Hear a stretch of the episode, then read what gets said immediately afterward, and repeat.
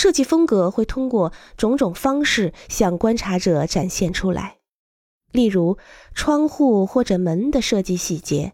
交叉点的设计、门把手、烤架、支柱的设计细节，以及材料的使用等成千上万个设计理念的细节。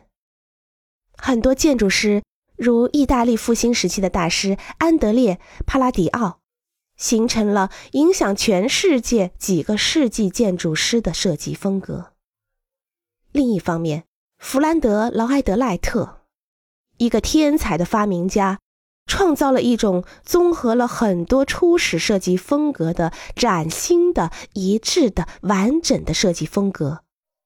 这一系列全面的设计风格形成了上个世纪的设计哲学体系，